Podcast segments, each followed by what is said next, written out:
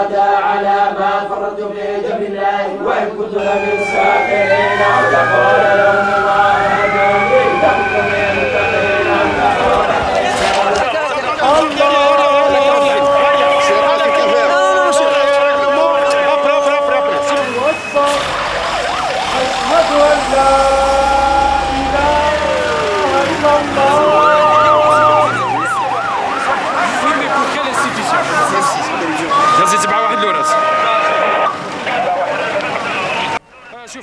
أشهد أن محمد رسول الله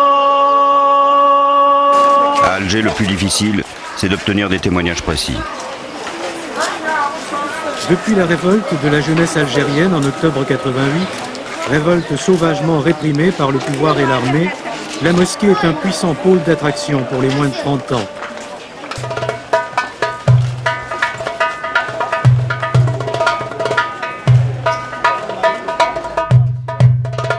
Chers auditeurs, chers amis, chers ennemis, bonsoir, bienvenue sur le télégramme de Monsieur K pour cette édition tout à fait particulière. La première du genre, j'espère pas la dernière. J'ai la joie de recevoir à ce micro François Belliot, auteur de nombreux ouvrages. Vous vous souvenez probablement de la dernière émission que nous avions fait ensemble autour de la figure de Reddy Reichstadt, l'anticonspirationnisme mis à nu au retour aux sources. Vous pouvez retrouver son livre, bien sûr, sur cet important euh, sujet de l'anticonspirationnisme, qui est véritablement une, escroquerie, qui est une campagne internationale. hein. Et puis, bien sûr, la figure euh, non moins amusante de Rudi Reichstadt, euh, qui est épluchée, dénudée dans ce, dans ce livre intéressant, à mon avis, le premier, le seul livre sur l'anticonspirationnisme en langue française.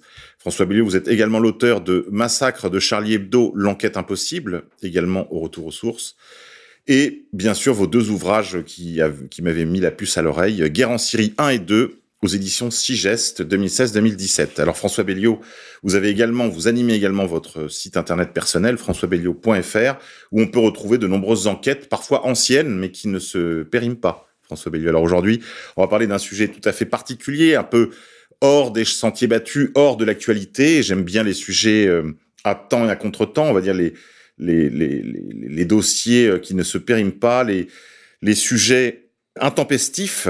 Et nous avons décidé ensemble, François, de discuter ce soir euh, de la décennie noire, de, la décennie de Braise en Algérie, les années sombres, euh, les années de la guerre civile. François Belliot, bonsoir. Bonsoir.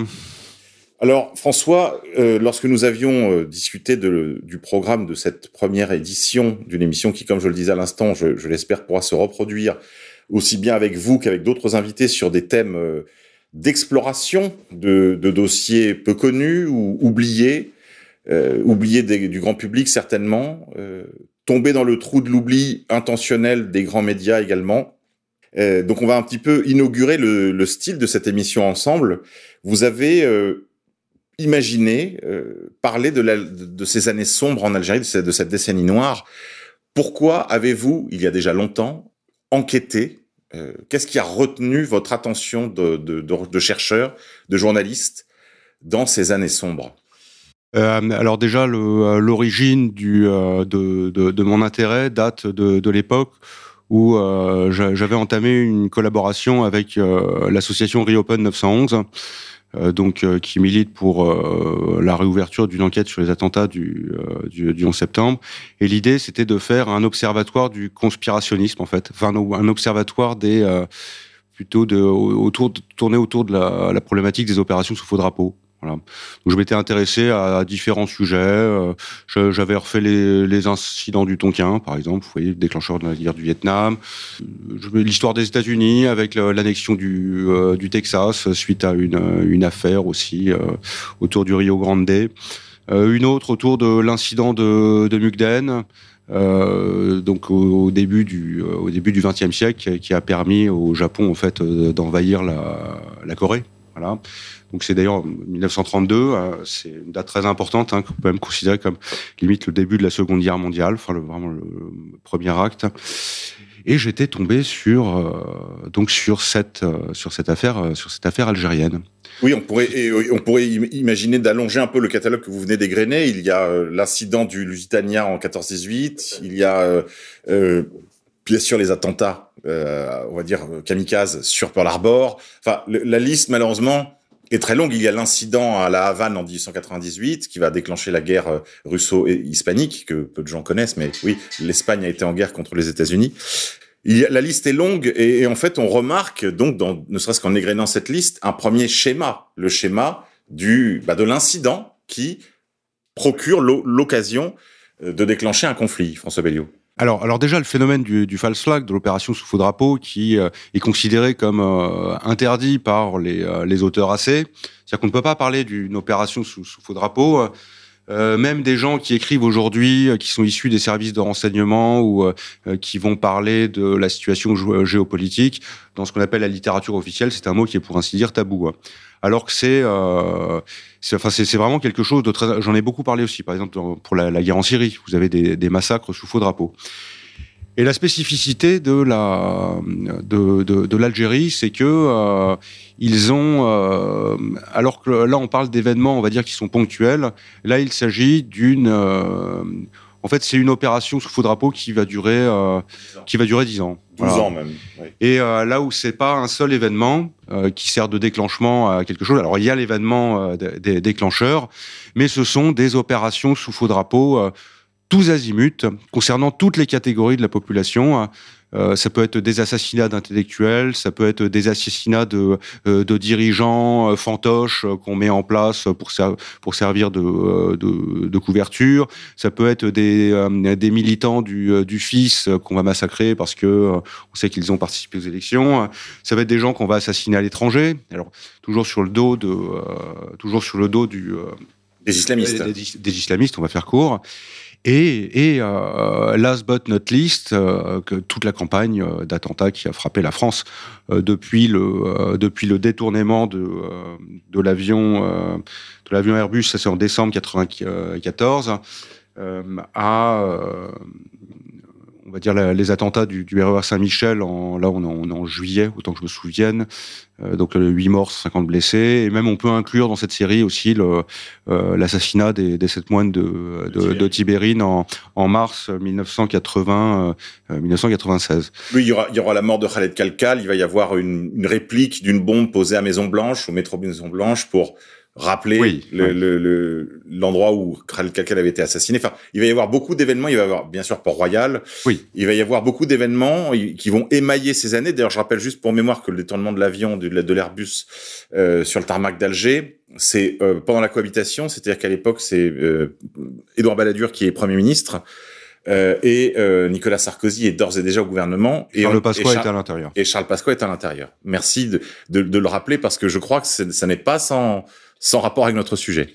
Non, parce que le euh, bon, plus, qu'on en parle, hein, disons-le, il y a il y a des liens historiques très forts entre la DST et, euh, et les services de renseignement algériens. La DGSE étant euh, considérée comme non grata, on va on va dire en, Algérie. Donc il y a des solides liens d'amitié et tout particulièrement quand Charles Pasqua était ministre de ministre de l'Intérieur. Voilà donc euh, qui euh, qui était, euh, on va dire qu'il supportait le clan des le, clan des généraux. Oui, on, doit rappeler quand même que Charles Pasqua, pour les plus jeunes, était une sorte de, de Fouché. C'est-à-dire qu'il était l'inamovible ministre de l'Intérieur de tous les gouvernements de droite. Et quand ce n'était pas lui, ça a été ses hommes. Je rappelle que quand Charles Pasqua a quitté finalement la, la vie politique, ce sont les réseaux Sarkozy qui ont récupéré la mise euh, du, du, dans le 92 d'abord, qui était vraiment le réseau qui avait construit Charles Pasqua, alors autour de Neuilly, la Défense, etc., avec euh, tous les Balkany, les, euh, tout, aussi le réseau des centristes, Santini, les élus centristes de, de, du sud-ouest parisien, euh, Boulogne avec Monsieur Baguet, et, et, quelques autres, et, et, que Nicolas Sarkozy va récupérer ces réseaux après qu'il ait d'ailleurs infiltré les réseaux de force, on pourrait dire, en s'emparant de la mairie de, de Neuilly, euh, qui devait revenir à un autre. Et on, on peut même dire d'emblée, parce que ça, ça, explique aussi bien des choses, pourquoi est-ce que les, euh, les, autorités françaises, notamment pendant, euh, pendant cette séquence, on va dire, des années 90, a soutenu pas aveuglément, parce que euh, enfin, c'était tellement énorme ce que, ce que faisait le euh, ce que faisait le, pouvoir algérien que, euh, enfin voilà, il y, a eu quand même beaucoup de déclarations de, de politique euh, non ambiguës. Mais c'est que en fait, ces gens comme Pasqua, Nicolas Sarkozy, etc. font partie d'un système mafieux, un système mafieux français, et en fait qui s'arrange bien du fait qu'il y ait une mafia en Algérie. Ça permet de, enfin, je, vous raconterai comment ça fonctionne, d'avoir des commissions et des, des rétrocommissions avec des gens qui se tiennent un peu les uns les autres, comme aujourd'hui on est tenu par nos amitiés avec le Qatar ou, ou l'Arabie Saoudite. Il y a, il y a un parallèle. Il y a, il y a un parallèle à faire. Hein. Alors, je, je, veux rajouter aussi quelque chose, euh, enfin, pour dire à quel point c'est intéressant. Alors tous les sujets sont intéressants, mais celui-ci, je, je, le trouve, je le trouve fascinant parce qu'il est quand même très proche dans le temps. Euh, on nous l'explique toujours très mal. Euh, on n'en parle pour ainsi dire plus. On en parle presque, presque jamais, ou sinon sous un angle qui est bizarre, celui de la, repentance nécessaire de, de, de, la France. Alors là, justement, là, ce dont on va parler ce soir, c'est euh, de, de, qui on doit se repentir. Est-ce que ce ne sont pas au contraire les gens qui sont au pouvoir en Algérie pendant ces années qui, qui auraient quelque chose à, à, se, à se reprocher? Oui, donc euh, ce qui est intéressant, c'est que euh, ces années de sang sont extrêmement bien documentées. C'est-à-dire qu'à partir de la fin des années 90 et du début 2000, du début des années 2000, il y a tout un ensemble d'ouvrages qui vont euh, qui vont paraître, qui sont issus de sources très différentes, qui sont très documentées et qui permettent de se faire une idée parfaitement claire parfaitement clair de euh, de euh, de la duplicité de euh, de ces de, de chez on va les appeler des généraux algériens. Alors, on verra au début c'est des colonels. Alors, je, je, citais quand même en, en, en ce début d'émission donc il y a quelques ouvrages. Donc vous avez le un livre de Louni Sagoun et Jean-Baptiste Rivoire. Donc là on est dans 2005 ou 2006 je qui s'appelle France Algérie crime et mensonges d'État il y a... Aux éditions La Découverte. Oui, aux, édi... oui, aux éditions de La Découverte. Euh, alors là, c'est deux têtes. Vous avez le... Euh, euh, je crois que ça s'appelle Nos années de sang. Euh, c'est du colonel Mohamed Samraoui, qui, qui, est donc un ancien officier du département de renseignement et de sécurité, qui est le contre-espionnage algérien, qui était, qui impliqué dans les opérations sous faux drapeau. Euh, parce qu'il y a beaucoup d'officiers qui ont fait dissidence. Vous avez aussi l'ouvrage de l'ancien capitaine des forces spéciales Habib Souaïdia, qui s'appelle La Salière, il s'est retrouvé d'ailleurs à faire un procès spectacle au début des années 2000 face au général Nézar, qu'il a remporté. Et on pourrait citer aussi également le livre de qui me vient à l'esprit, c'est Nesrullah Nesrullah Yous qui euh, qui a écrit donc qui a tué à Bentala. Euh, et donc là, on est, je crois que c'est la fin des années 2000, euh, donc qui est euh, qui enquête sur l'un des, euh, des, des, grands massacres, des grands massacres qui, euh, qui ont eu lieu dans, dans des quartiers où euh, il y avait essentiellement des, des militants du, du fils, en fait, ou des gens qui avaient voté pour le fils. Et donc, ce qu'on appelle les grands massacres, ce sont des... Euh, Bentala, c'est 400 morts, quand même. Hein. 400 morts. 400 morts en une nuit, avec des... là, pour ce coup-là, qui est extrêmement documenté, une participation qui est... Bon, il n'y a pas de procès, hein, mais là, là c'est un cas très net où on voit que euh, c'est euh, une de ces nombreuses horreurs qui ont été commises au nom des islamistes, avec euh, des soldats qui arrivaient déguisés avec des camis, euh, qui étaient barbus. Ils avaient euh, souvent des barbes postiches. On a retrouvé des barbes postiches parfois sur certains lieux de massacre, d'ailleurs. Pour le, la crédibilité de l'opération sous faux drapeau, euh, quand, quand, quand, les gens de l'Irgun ont fait sauter l'hôtel King David, bon, on a su que c'était Menahem Guigui, après qui était, bon, il a eu le prix Nobel de la paix après plus tard, mais c'est pas les mêmes réseaux. Euh, il, euh, bon, il faut bien quand même s'habiller. Oui, c'est comme ces, euh, ces cinq Israéliens dansants qu'on a retrouvés. Euh, au lendemain du 11 septembre, voilà, sur le, dans le New Jersey, ouais. Et voilà, on a retrouvé que dans leurs affaires, il y avait comme un goût pour le vêtement musulman, on va dire. Oui, alors il faut juste pour les, les auditeurs qui ne nous connaîtraient pas encore, qu'il faut que vous alliez taper dans Google simplement Dancing Israelis, vous allez apprendre le goût qu'ont certains Israéliens pour la danse. Euh, tapez cela dans Google, faites une recherche Dancing Israelis. Euh, et si vous voulez une recherche un peu plus précise, Dancing Israelis 9-11. Mais revenons à l'Algérie, François oui. Une question. Euh, vous, vous, vous avez évoqué tout de suite le, le, massacre de 400 personnes en nuit. Juste pour les bilans, je voudrais rappeler à nos auditeurs que les, les années, les années noires, euh, les, la décennie de Braise, c'est 50 000 morts. Ce qui quand même constitue à peu près non, c'est plus. Les chiffres reconnus. Les chiffres reconnus oui, officiellement. Oui, oui. Je, je, je, suis obligé de me baser sur des sources, on va dire, gouvernementales, okay, afin bon. d'avoir une approche, si vous voulez, conservatrice, pourquoi afin qu'on puisse pas, nous, nous, reprocher. Ouais, 50 000, c'est pas mal quand même. Voilà, mais c'est, mais c'est considérable. C'est plus que le Bataclan, par exemple. Euh, oui, c'est beaucoup plus que le Bataclan, et euh, on, on, devrait en faire un peu plus euh, me semble-t-il, François Belliot. Pourquoi, d'après vous, depuis dix ans, il n'y a pas ou presque pas eu de papier dans la presse française ou à la télévision française sur sur cette affaire qui a aussi ensanglanté la France On parle de, de, juste des années de sang, hein Oui, oui. oui. alors, alors, déjà, on peut pas dire, on ne peut pas dire qu'on n'en a pas parlé. Euh, C'est-à-dire qu'il y a quand même des. Euh, c'est intéressant d'ailleurs cette lecture. Là, je parle juste de France-Algérie, crime et mensonge d'État. On se rend compte quand même que. Bon, je sais pas si c'était le sujet qui voulait ça, mais j'ai l'impression que la, presse était de meilleure qualité dans, les années 90. Il y avait quand même des, papiers qui euh, des, papiers qui sortaient.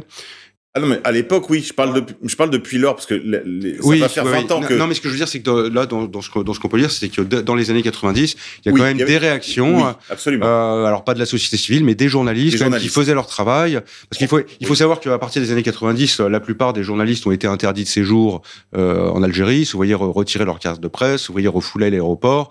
Euh, donc ce qui était ce qui était forcément euh, extrêmement suspect. Donc il y a même beaucoup de papiers qui sont euh, sortis, euh, des déclarations de politiques quand même qui montraient que euh, ils étaient qu'ils étaient pris bon voilà ils étaient ils étaient ils étaient piégés. Voilà ils étaient piégés.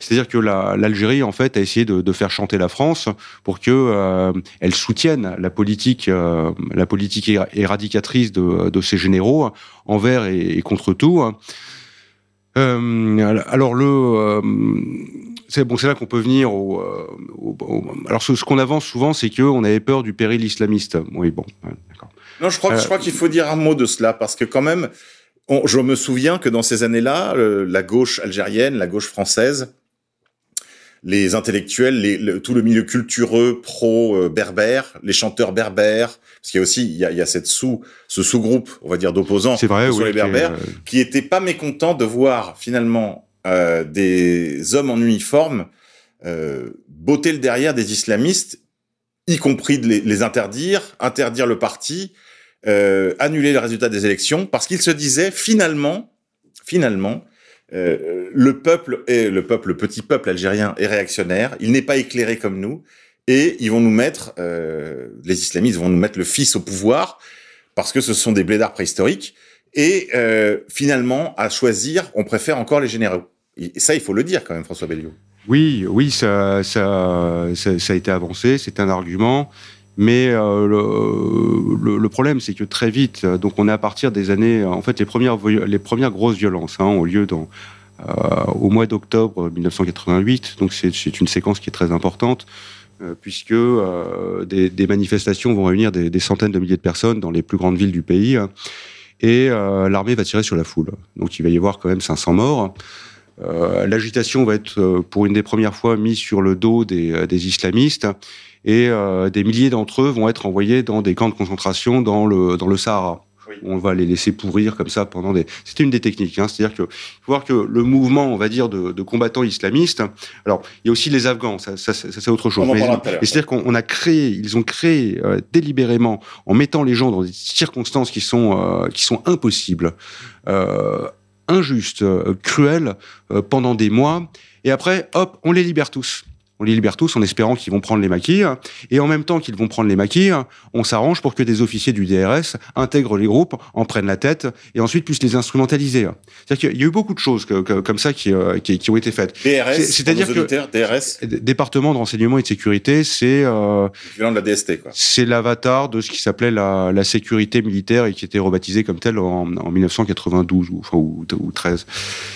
Et euh, c'est-à-dire que le, euh, ce qu'on appelle le, le mouvement islamiste, euh, qui était qui est un mouvement composite, euh, pour entrer dans la complexité, le pouvoir a joué à fond la carte des Afghans, c'est-à-dire des gens qui ont été envoyés en 1979 euh, combattre euh, contre les euh, combattre contre, les soviétiques, euh, oui. contre les euh, con- contre, contre les soviétiques. Et ces gens-là, après, quand ils sont revenus, en fait, c'était idéal parce que c'était des gens qui étaient un peu euh, Là aussi, dire, les chiffres, pour donner un- une, une échelle de, de grandeur à nos auditeurs, on, on parle de 2 à 4 000, et en réalité, euh, des gens de l'intérieur parlent plutôt de 12 000.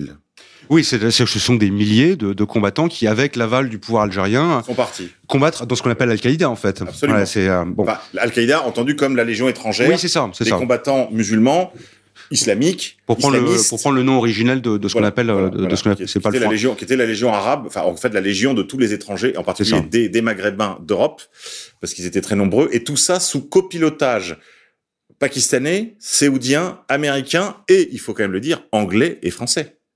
Parce que les Français n'étaient pas étrangers non plus à ces départs.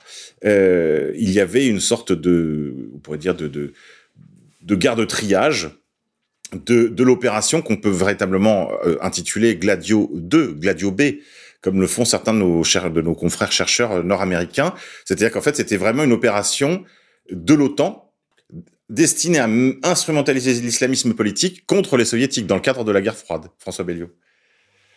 Oui. Et l'Algérie se retrouve finalement quelque part sous-traitant de la France dans cette affaire. Tout à fait. Et, le pouvoir algérien essaie de tirer le meilleur parti de cette affaire afghane. Et même, et même, ils l'ont fait sur deux tableaux, puisque comme ils avaient des liens en fait assez forts avec la Russie, ils se sont arrangés pour en fait refiler ensuite des informations au KGB. Et euh, donc c'est euh, ils ont fait euh, le, le, DRS, enfin non, ce qui correspond à la sécurité militaire à l'époque, a fait des tentatives d'infiltration réunies, réussies de, de groupes, enfin de, de, de groupes, de groupes armés, disons algériens, d'Afghans algériens, ce qu'on appelait les Afghans. Oui, et qui étaient euh, qui étaient anti-russes, mais tout en se battant. Enfin, vous voyez, c'est c'est complexe. Voilà, c'est complexe. Alors donc ces gens-là sont. Alors il y avait aussi un autre avantage pour le pouvoir algérien, c'était se débarrasser finalement des, des, des éléments les plus tête brûlée euh, du, du, milieu islamiste euh, algérien aussi. Ils, ils, pouvaient espérer qu'il il mourrait en sautant sur une mine en, en Afghanistan. Euh, mais malgré tout, quand il y a comme ça des milliers de combattants qui partent, il y a toujours la question du retour. Et les Afghans reviennent en 91, enfin en 91 en tout cas, ils feront la première opération à un poste frontière entre la Tunisie et l'Algérie euh, contre contre contre bah, contre les forces militaires algériennes. Et là, ce sera probablement le vrai la vraie première étincelle du mouvement. C'est euh, l'attaque la, d'Algemar Oui, je crois que c'est ça. C'est ça Algemar C'est ça. D'accord. Euh, oui, en, en, tout cas, c'est le premier événement qui, qui a marqué. Euh, effectivement, vous avez eu euh, trois militaires qui ont été, euh, qui ont été massacrés.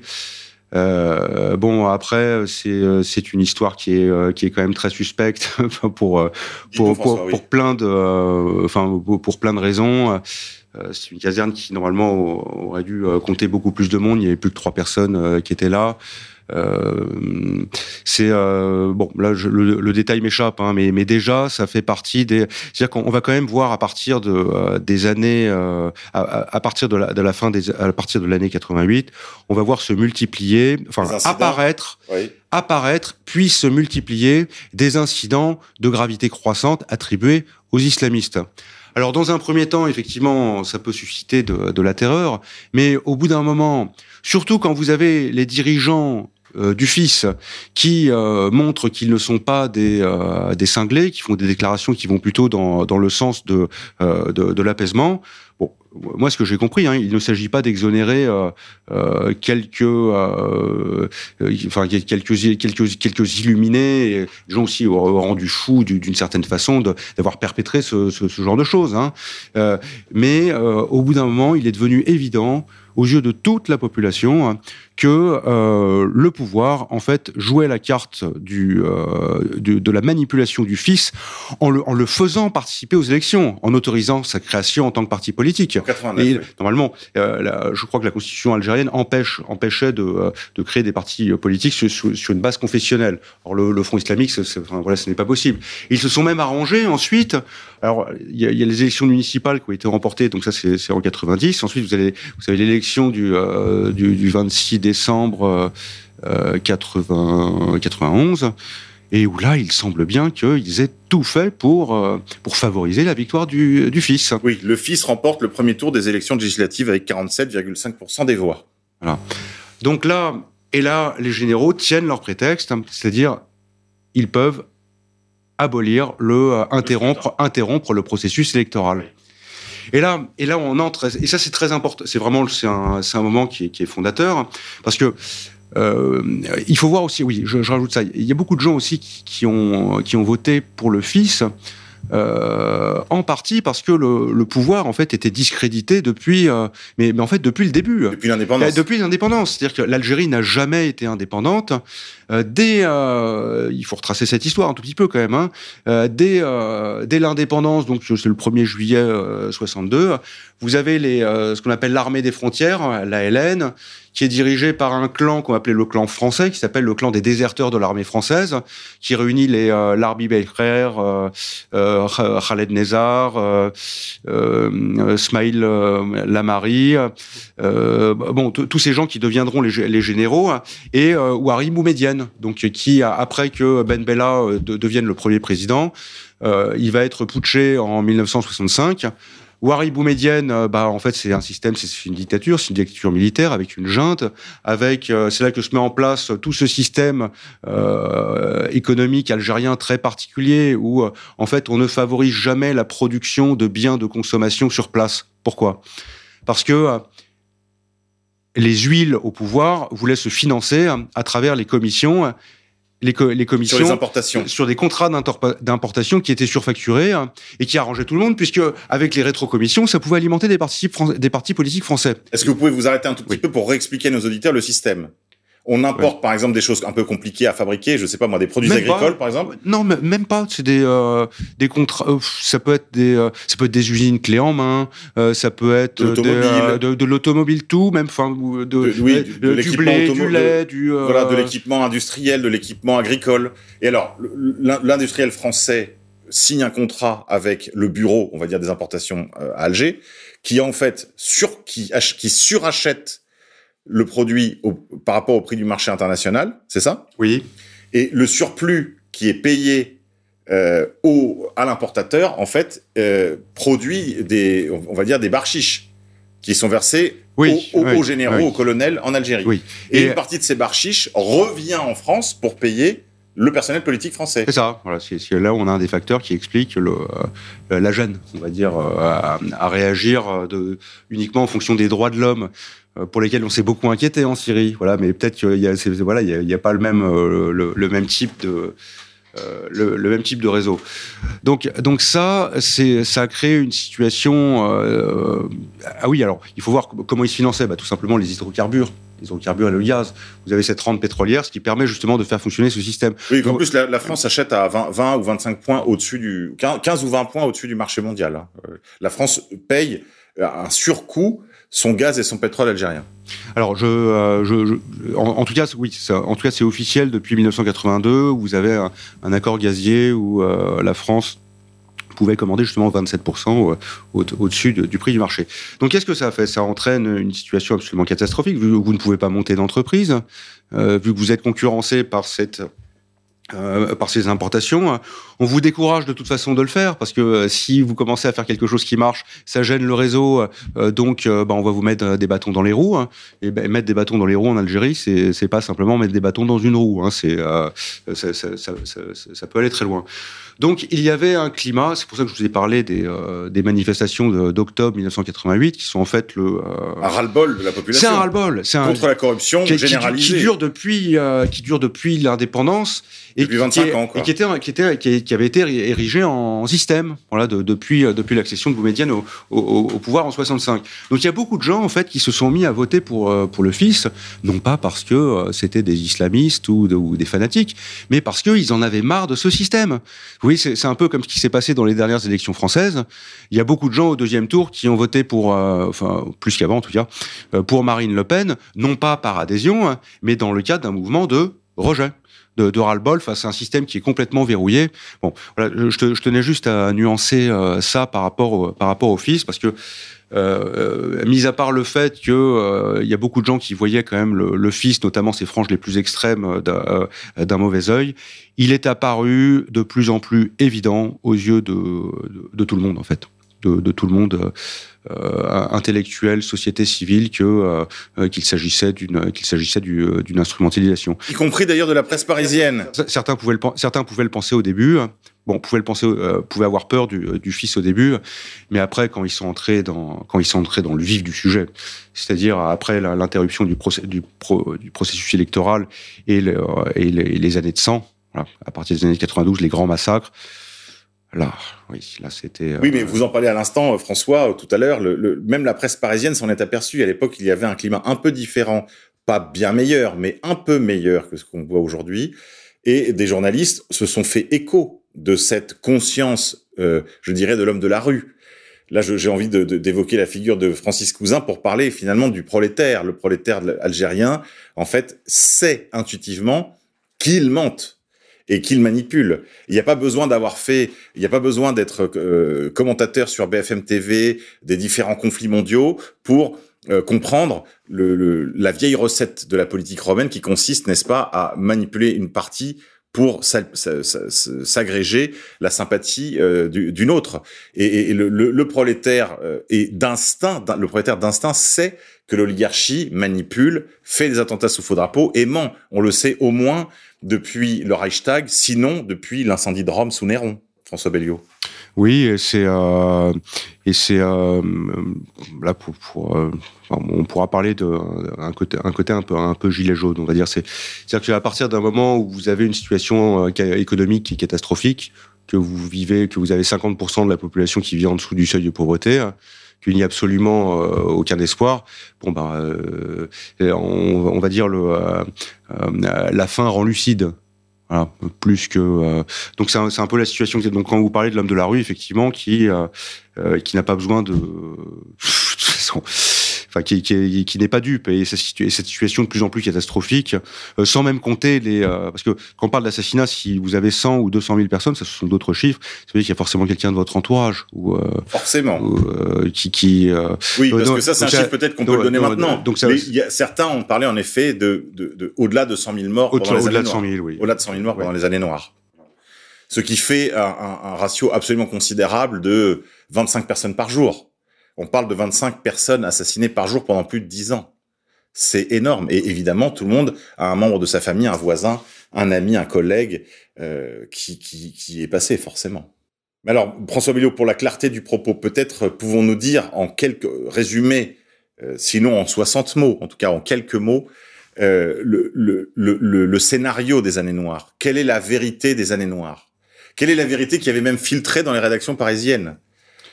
Bah, la vérité des, euh, des années noires, euh, bah, on va résumer, c'est euh, un clan de, militaires qui était dans une junte, qui s'était approprié toutes les ressources du, pays et des institutions dans le cadre d'un système mafieux. Donc c'est pour ça qu'on peut parler vraiment d'une junte.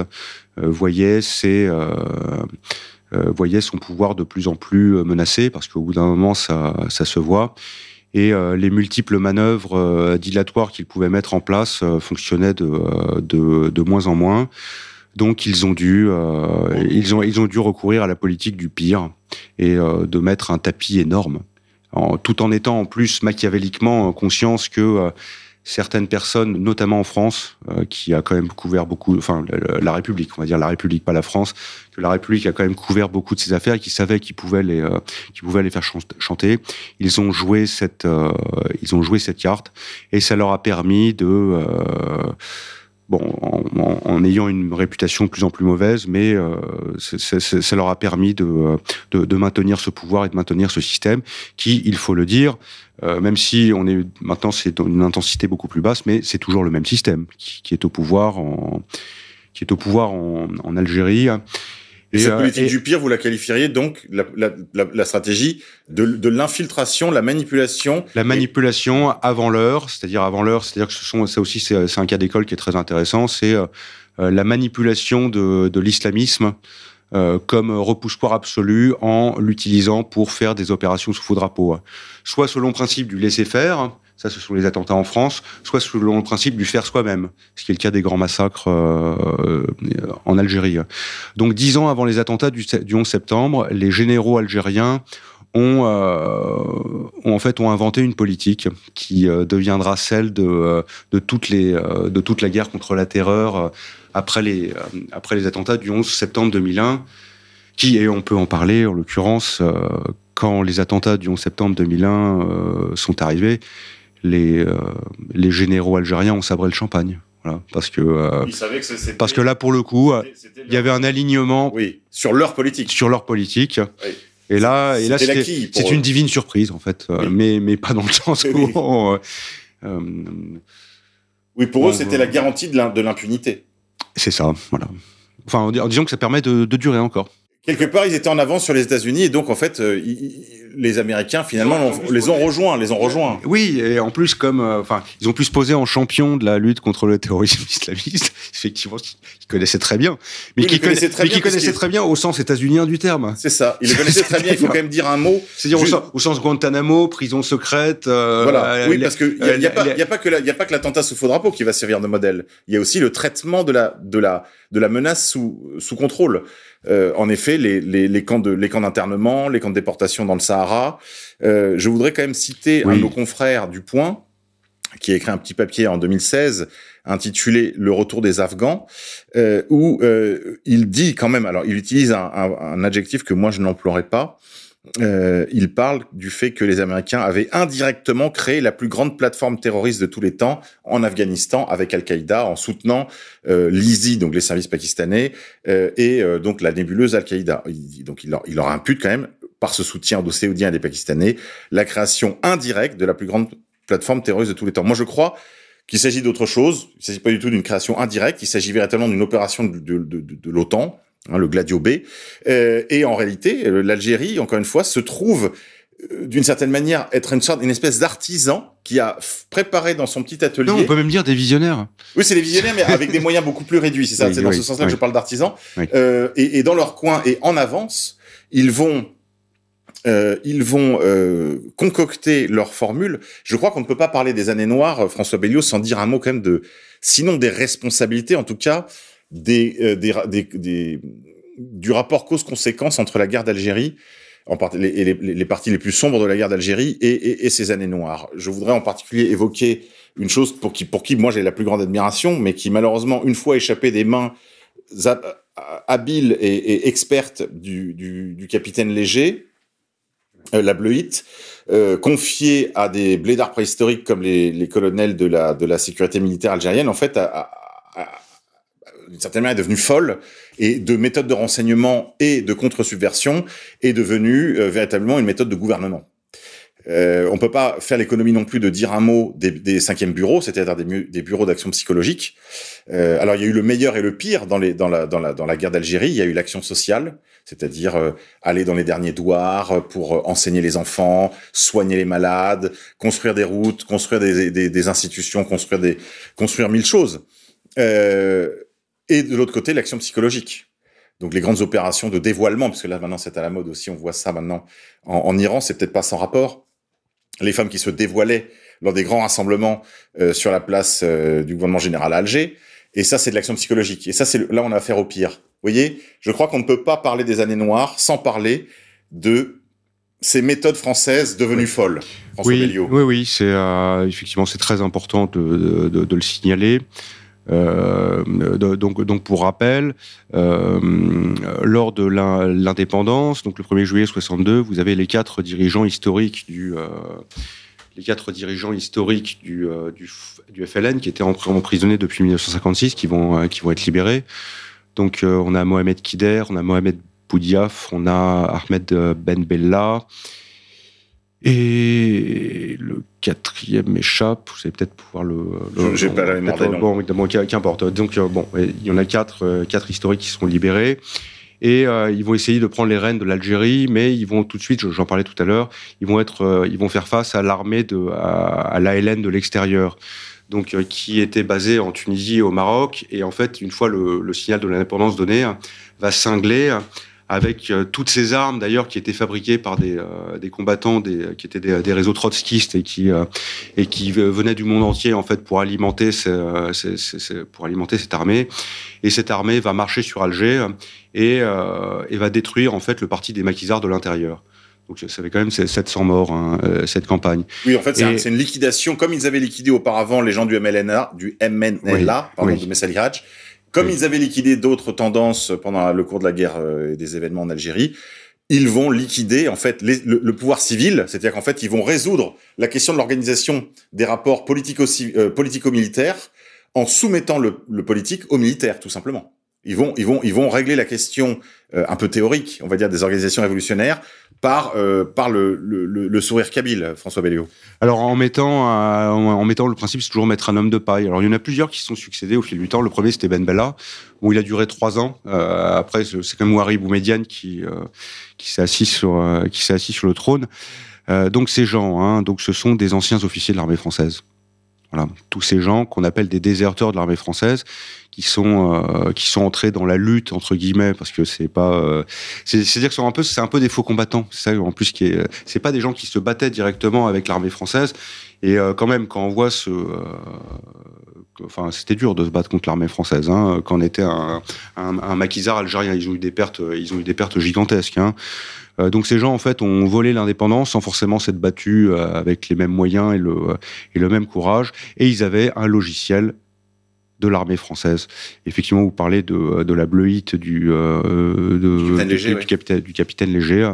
Ils ont appris, euh, ils ont été à bonne école ou à mauvaise école, c'est-à-dire qu'ils ont appris beaucoup de techniques de la guerre de, psychologique.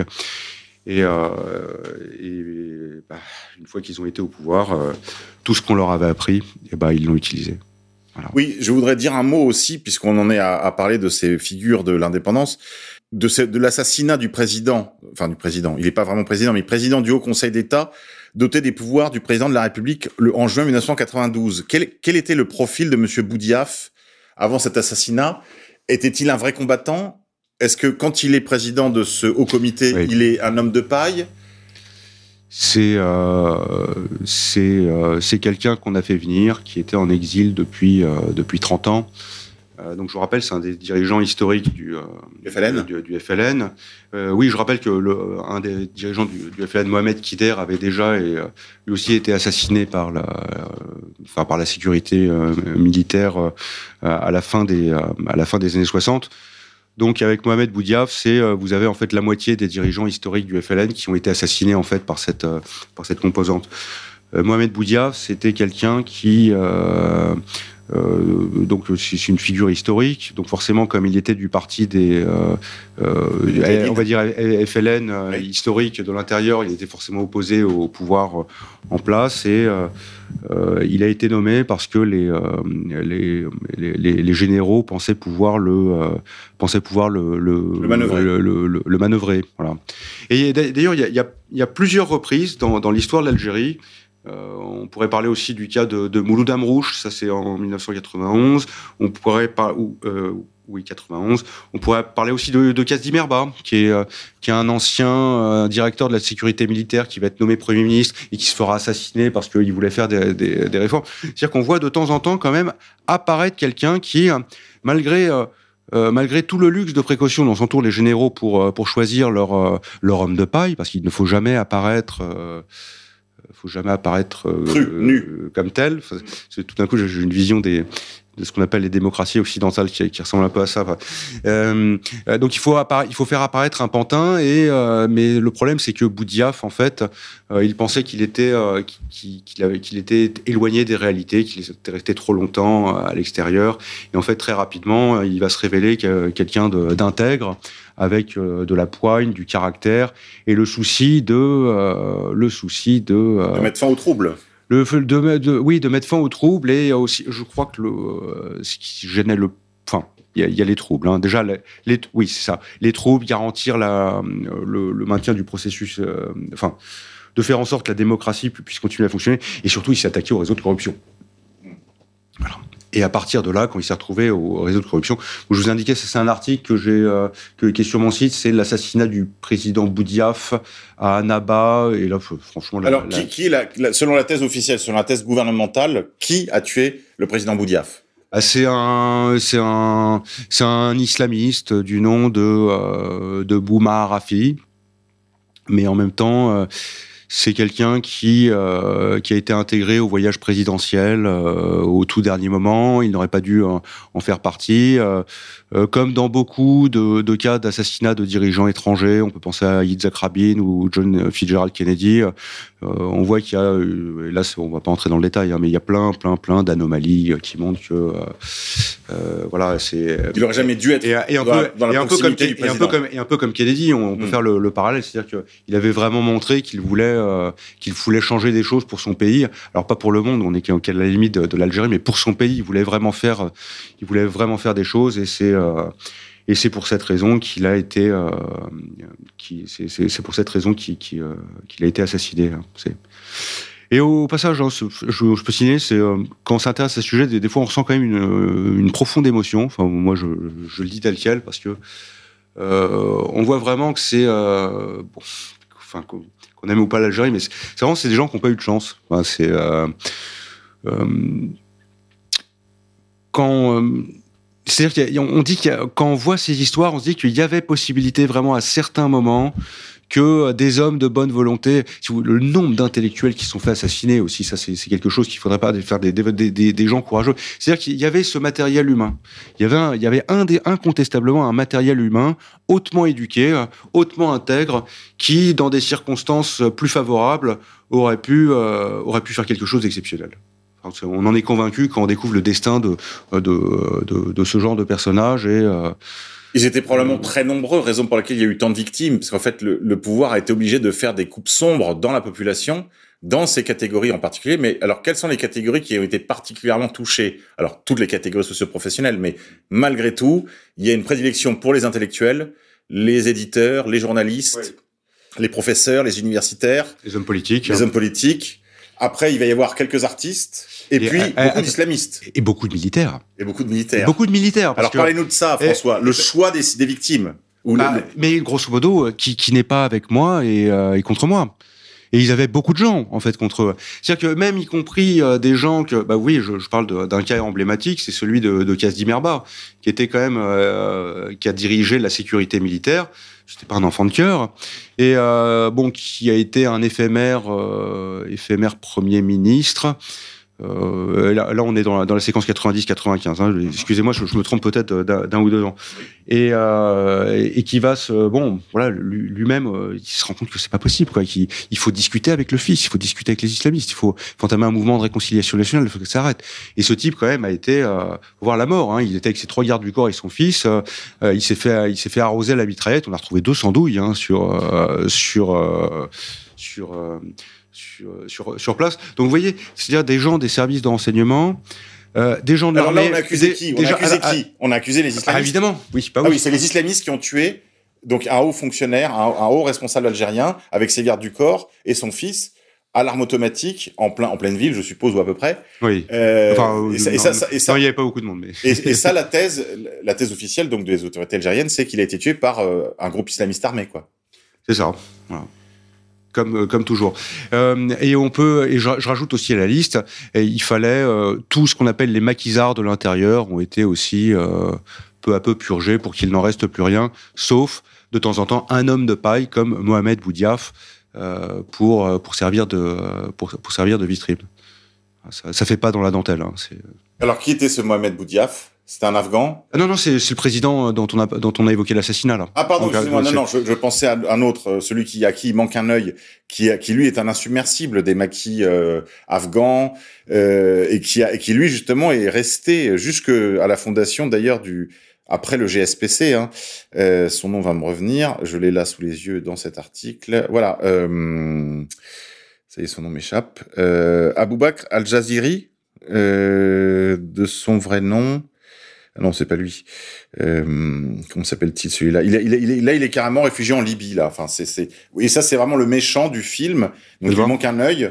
Euh, il était euh, membre des GSPC avant de rejoindre euh, Al-Qaïda au Maghreb. Euh, est-ce que vous pouvez nous parler aussi de ça, les, les, les différents groupes armés et euh, le niveau d'infiltration de ces groupes armés, François Bellieu Est-ce qu'on peut dire un mot de ce qu'étaient les GIA, le GSPC et, et, les différences entre eux? Ou est-ce que vraiment ce serait euh, se perdre dans un luxe de détails euh, inutile. Alors sur le GSPC, je, je, m'y connais moins euh, que sur le, GIA. Enfin, c'est-à-dire que je, je, suis concentré vraiment sur la, période des années 90. Mais le principe, le principe pour les pour les GIA, c'était de donc d'un côté, vous faites régner un climat de terreur, vous faites subir des, euh, des sévices, des, des, tortures. Ah oui, c'est vrai qu'on n'a pas beaucoup parlé de la torture, mais il y a des cas. De, faut, faut voir, faut voir à quelle échelle et avec quelle méthode a été pratiquée la torture. C'est il y a, y a, des pages qui sont qui où sont, les gens étaient laissés vivants, qui sont, qui sont insoutenables. Mais les gens étaient laissés vivants ensuite? Les victimes euh, de torture. la plupart du temps, non. Voilà. D'accord. Et, dans quel but, et dans quel but était pratiquée cette torture alors? Bah, C'est euh, pour briser. Briser, faire avouer, faire signer des papiers. Euh, euh, il y, y, a un mélange de, de sadisme, d'efficacité, de, de, de, recherche de l'efficacité du, euh, du terrorisme. Donc, d'un côté, vous créez un, un climat de, de, terreur, vous emprisonnez les gens de façon arbitraire, vous les torturez avec des, avec des, des sévices sexuels, hein, c'est-à-dire des, des, choses qui... Euh, Dégradantes, comme on a vu peuvent, à Abu C'est-à-dire, vous, vous, créez des gens qui vont devenir ivres de vengeance. Mm -hmm. Alors, ces gens ivres de vengeance, ensuite, vous vous arrangez pour les libérer finalement, euh, dans des circonstances. Euh, bon, des fois, tout d'un coup, hop, voilà, il y a 1000 détenus qui s'évadent d'une prison. Hein. Une, une, et une, bon, bah, oui. c'est pas grave. Voilà. Ben, on prétexte une, réconciliation, un apaisement, et on en libère 1000, par exemple. Alors oui, il peut y avoir ça, mais euh, c'est si on prétexte une libération, enfin, bon, disons, vous voyez, créer du vrai islamiste, on va appeler ça comme ça, euh, dans les prisons, crédible, dans les motivé, qui, qui va être, qui va pouvoir servir de chair à canon en même temps s'assurer dès le départ que euh, dans les groupes où on les qu'on les envoie rejoindre, on a des agents, euh, des agents à nous qui vont les, les diriger, les orienter. Et euh, avec ces, euh, ces groupes, donc euh, ça permet d'avoir une vitrine tout à fait crédible, c'est-à-dire qu'on a de véritables groupes islamistes avec des gens convaincus, hein, qui sont très en colère contre ce, ce pouvoir qui les a, euh, enfin qui les a humiliés, brisés, voilà, violés, humiliés et, et, brisés, et qui représente aussi le, le comble de, de l'injustice. Et de l'autre, bah, vous avez, ça vous permet de, de faire toutes ces opérations de vous-même. Voilà, avec là cette fois, on va pas prendre des, on va pas prendre de, de, de ce genre d'hommes manipulés, c'est-à-dire qu'on prend des hommes à vous qui sont, sûrs. qui sont dans les casernes, qui sont entraînés pour ça, et qui sont... Euh, ah oui, ça aussi, oublié de, de, le signaler, mais... Euh, euh, c'est-à-dire que c'était tellement dur de, de faire ces, ces, massacres pour les... C'est tellement dur de faire ces massacres pour les... Euh, enfin pour, pour, les, les pour, les militaires et les gendarmes que il y avait un usage massif de drogue voilà, dans, donc qui était fourni avant de, de, faire les massacres il y avait une drogue notamment qui s'appelle l'artane, euh, qui était surnommée Madame Courage, qui était, euh, qui était très prisée et qui, euh, qui permettait aux, euh, aux hommes d'aller faire ce genre de massacre en étant dans des dispositions d'esprit, on, on, va dire, qui étaient les seules qui, euh, qui, étaient, qui étaient possibles. Hein. Et, et, en plus, il faut voir que euh, il y avait une pression qui pesait sur ces militaires. C'est dès lors qu'ils étaient témoins et qu'ils avaient entendu parler de ce genre de choses, ils étaient obligés de les perpétrer. Hein. Parce que si euh, s'ils parlaient, et bah voilà, il y a un nombre de il y a un nombre de cas de c'est-à-dire que vous voyez ça ça c'est un Oui, ça là c'est un mécanisme auto autonome C'est un côté qui est vraiment horrible parce que c'est c'est-à-dire que même les Ils dans certains cas aussi, même les même les assassins étaient des victimes en fait. Oui. D'une certaine façon, oui. victime psychologique, victime ultérieure après assassinat. Je, ce qui est important aussi, c'est de voir qu'il y a un nombre d'assassinats où l'assassin est ensuite liquidé. C'est impressionnant. Voilà. Oui, c'est un système de gouvernement. Hein. Euh, alors, en, en, préparant cette émission, François, vous me disiez, euh, il y a quand même fort à parier que tout ça ne restera pas dans les cartons. Vous pensez que certaines des leçons de ces années sombres, de, ces années, de, ces, de cette décennie de braise en Algérie, pourraient bien servir à des modèles de gouvernement dans l'avenir Est-ce que vous pouvez développer un petit peu cette idée? Parce que c'est vrai que discuter des années sombres, c'est intéressant, oui. mais, mais, mais je pense que ça n'est, c'est pour ainsi dire pas très utile si ça ne nous permet pas de prévenir des choses pour l'avenir, François Belliot si, euh, si on juge le pouvoir actuel, alors ce n'est pas les mêmes méthodes que les, euh, que les généraux algériens, mais euh, on sent qu'il y a quand même un côté qui est jusqu'au boutiste. C'est-à-dire que nous avons affaire à des gens qui, euh, qui euh, ne brandiront les valeurs de la démocratie euh, et des droits de l'homme que jusqu'au point où cet outil de manipulation leur échappera. C'est-à-dire que quand ça leur échappera, ils feront intervenir, enfin on peut le pronostiquer, hein, je, pense que les Gilets jaunes ont bien compris euh, la, nature réelle du, euh, pouvoir, ou même les, euh, les, gens comme vous et moi, hein, qui, tentons de, faire modestement un travail d'éclairage de, leur côté on sent que tant qu'on ne gêne pas vraiment, on ne court pas en fait tant de risques que ça. Il faut, bien le dire. Bon, même si la, vie serait plus dure si, enfin, la, vie serait plus facile si, on acceptait les, carottes, etc. Mais bon, voilà, c'est-à-dire que là, on voit une, observe une défiance de plus en plus grande par rapport à la démocratie, hein. euh, un taux d'abstention qui est euh, qui est croissant. Les gens qui sont au pouvoir ne sont pas prêts à, le lâcher. Il y a un côté extrêmement pervers et machiavélique. Et je, me dis que c'est intéressant en fait de, se rappeler ces, ces, années de sang que finalement qui, ont eu lieu sans que sans que ça n'ait de conséquences. C'est-à-dire que ça, pourrait aussi nous arriver finalement, hein, peut-être euh, euh, une situation catastrophique. On peut se dire que euh, ces gens pourraient passer à la vitesse supérieure le moment venu. Alors je dis pas faire ce genre de, en même temps je sais pas, je, ne sais pas, mais je m'imagine que quand un pouvoir illégitime pervers, passer dans l'art de, de, la manipulation, de, euh, de l'opération sous faux drapeau, de la subversion, quand il sentira que le pouvoir peut lui échapper, euh, je, je, pense qu'on peut, on peut craindre que. Euh, je vais vous donner un exemple. Je, je pense qu'il peut se transformer en général algérien. Voilà. Une chose qui pourrait arriver très rapidement, par exemple, c'est mettre des gens comme nous en accusation simplement pour intelligence avec une puissance étrangère en disant vous n'avez pas été de suffisamment enthousiastes suppos de l'OTAN, vous avez dit du mal de l'OTAN dans telle ou telle de vos émissions, euh, vous êtes de facto des agents euh, russes ou euh, ou néo-soviétiques ou je ne sais quoi, et imaginons par exemple nous mettre, parce que maintenant il y a même des élus qui demandent cela, en incarcérer, nous incarcérer préventivement, n'est-ce pas, préventivement comme on faisait d'ailleurs pendant la guerre d'Algérie ou comme on faisait, faisait les généraux. Il y avait, il y a beaucoup de gens qui ont été euh, incarcérés, je dirais, de manière préventive pour en, en prétextant de la situation d'urgence. Je rappelle qu'on est sorti du droit euh, commun en 2011, euh, depuis 2011, où il y a eu une cesse sans cesse de mesures toujours plus euh, reconduites de suspension de l'ordre habituel des choses pour rentrer dans l'état d'exception, dans l'état d'urgence. François Belliot. Oui, oui, oui, c'est vrai, c'est vrai. Euh, ça, on, a, ça, on, observe, on, euh... on, observe une progression et euh, on ne voit pas pourquoi ça, on ne voit pas pourquoi ça s'arrêterait. On a même l'impression que c'est plutôt c'est une stratégie des petits pas, c'est-à-dire que euh, sans forcément y toucher, on, on met le, de, le plus en plus les, les euh, euh, voilà, on, s'impose de, plus en plus comme une force répressive. Et euh, quand même, euh, euh oui, ces, dernières années, euh, on a eu l'occasion de discuter quand on parle du développement du discours anticonspirationniste, avec euh, sa mutation récente qui est de, de, de, dire que tiens, on pourrait finalement criminaliser les gens qui se mettent à qui se mettent à douter des théories du complot. Et si en plus, si en plus maintenant on, on va se retrouver dans, le cas d'une guerre ouverte, admettons, parce que parce y a des gens qui sont avec les seaux d'essence là, euh, gaiement là, euh, du soir au matin, essayer de faire en sorte que ça parte. Euh, là, on va se retrouver dans une situation où euh, les autorités euh, pourront nous considérer euh, comme des agents subversifs. Et là, bon, bah, on verra ce qui se passe. Hein. Est-ce qu'il y avait d'autres aspects que vous vouliez aborder sur ces années sombres? Parce que malheureusement, l'heure avance il y a de bonnes compagnies qui ne se quittent. François Belli, il nous reste quelques minutes. Est-ce qu'il y a des aspects que qu'on n'a pas eu le temps d'aborder encore et qui vous, que, que, vous voudriez euh, explorer encore, euh, en particulier sur, je dirais, le, le, la façon, la réception de ces oui. années noires en Algérie comme en France? Oui, il y a, alors en fait, je voudrais même parler d'autres euh, d'autres choses. C'est par rapport à, mon, travail sur, la guerre en, Syrie, enfin, ou même de toute façon même pas besoin d'avoir travaillé comme moi pour, pour, pour voir le, deux poids deux mesures qui, est flagrant. C'est c'est-à-dire c'est moi, ce qui j'ai été extrêmement surpris en 2011 que le printemps arabe ne, ne passe pas en Algérie, parce que si... je n'étais pas surpris du tout. Justement. Non, non, enfin, on s'entend. Je ah n'étais oui. pas surpris. Oui. Et...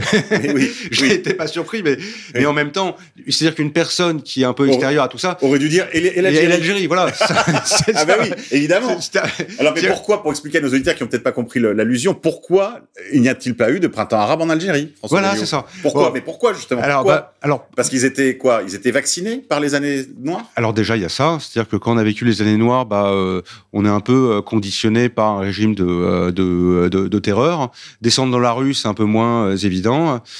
Et, euh, et ensuite, bah, euh, et même si ça avait été possible, il aurait fallu que les, les puissances tutélaires euh, soient d'accord. Et il faut croire que euh, dans ce qu'on appelle le printemps arabe, euh, il n'était pas considéré que le régime des, euh, des, des, des, généraux devait être renversé. De, devait être renversé.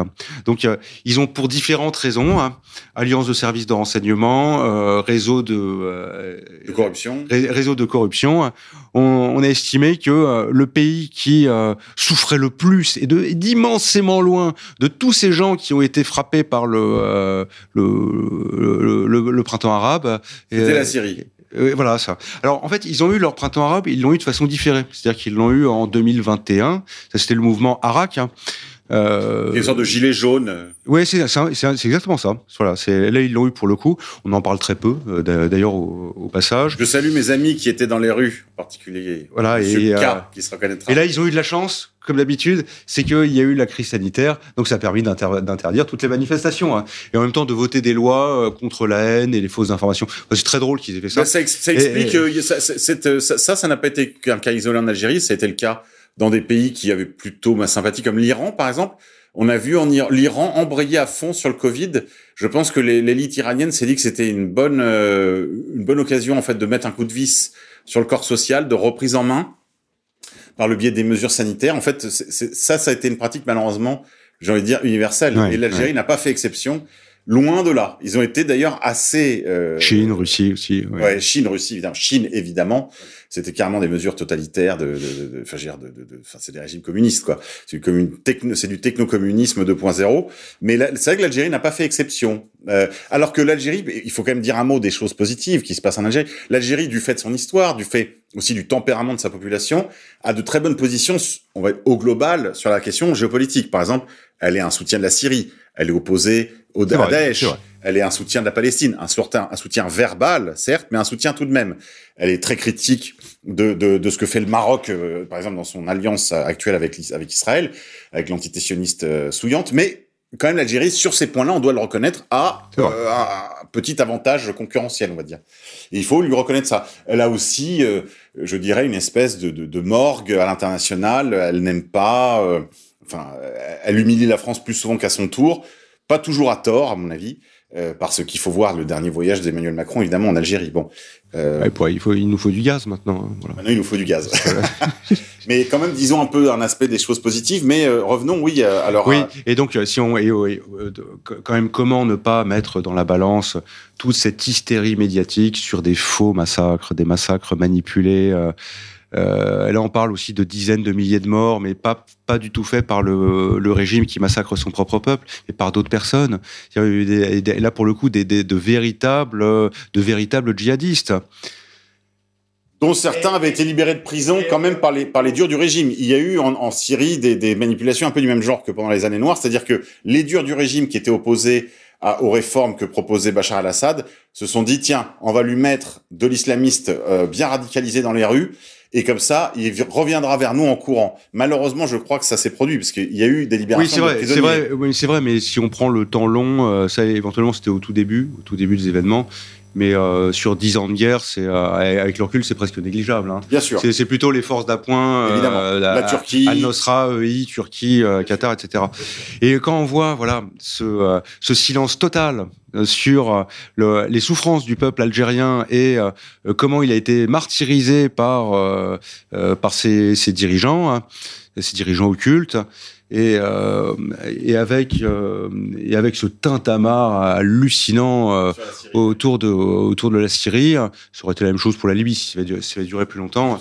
Bon, voilà, je, je trouve c'est important de, de, de, mettre ces, ces, deux, ces, deux choses en, en regard pour. Euh, bah, c'est une source de réflexion en fait.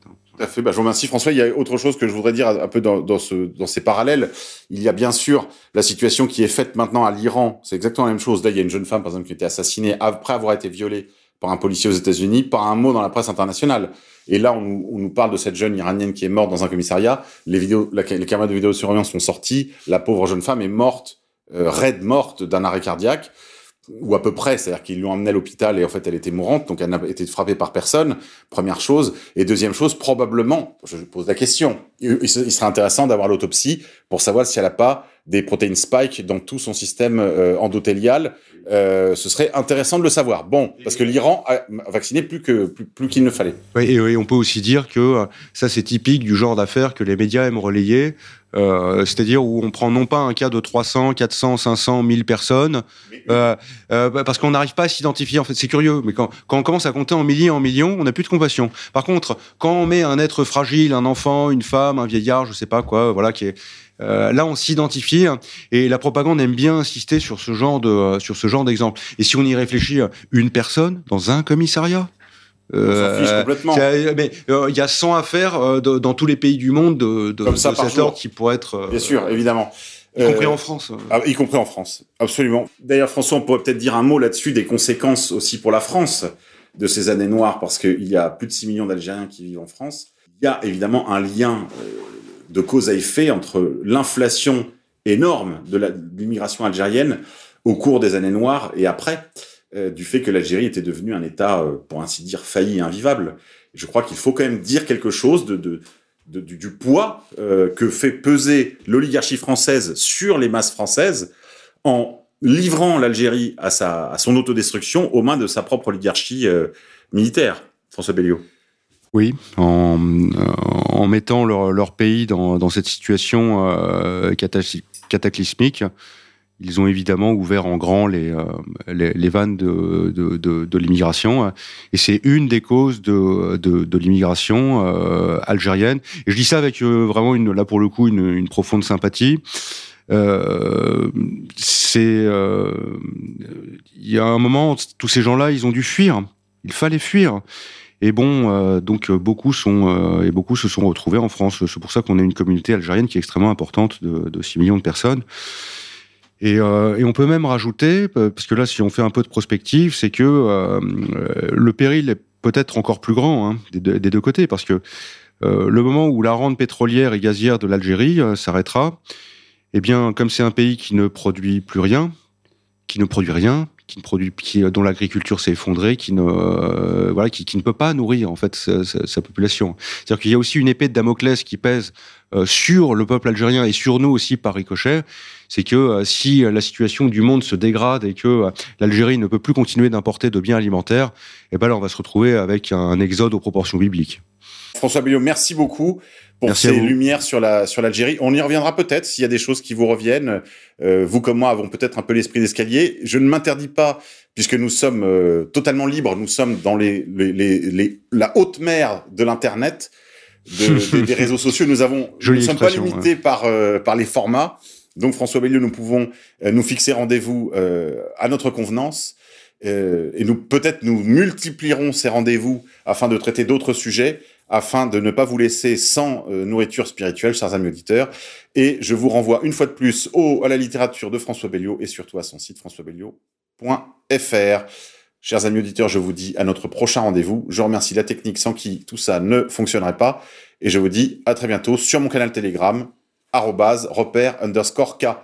Partagez, s'il vous plaît, partagez le canal. Vous êtes nos seuls euh, propagandistes. À bientôt, chers amis auditeurs. Dieu vous garde.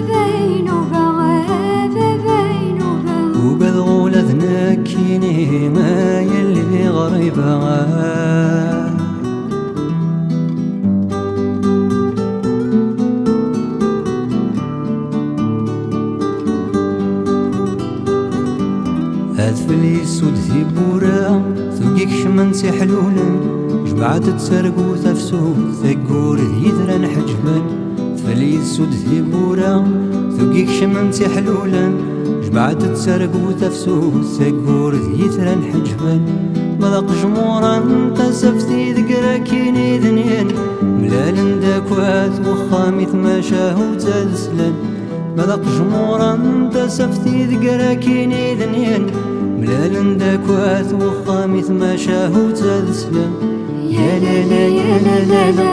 ولا لمداك وثوخام يا لا لا يا لا لا لا. وثما شاهو تسلام صيد خليين دبور دابا بينو بغابا بينو بغابا شمشم تيز بقاثيني ما يلي غريبة غاب وكل الوحش الغاب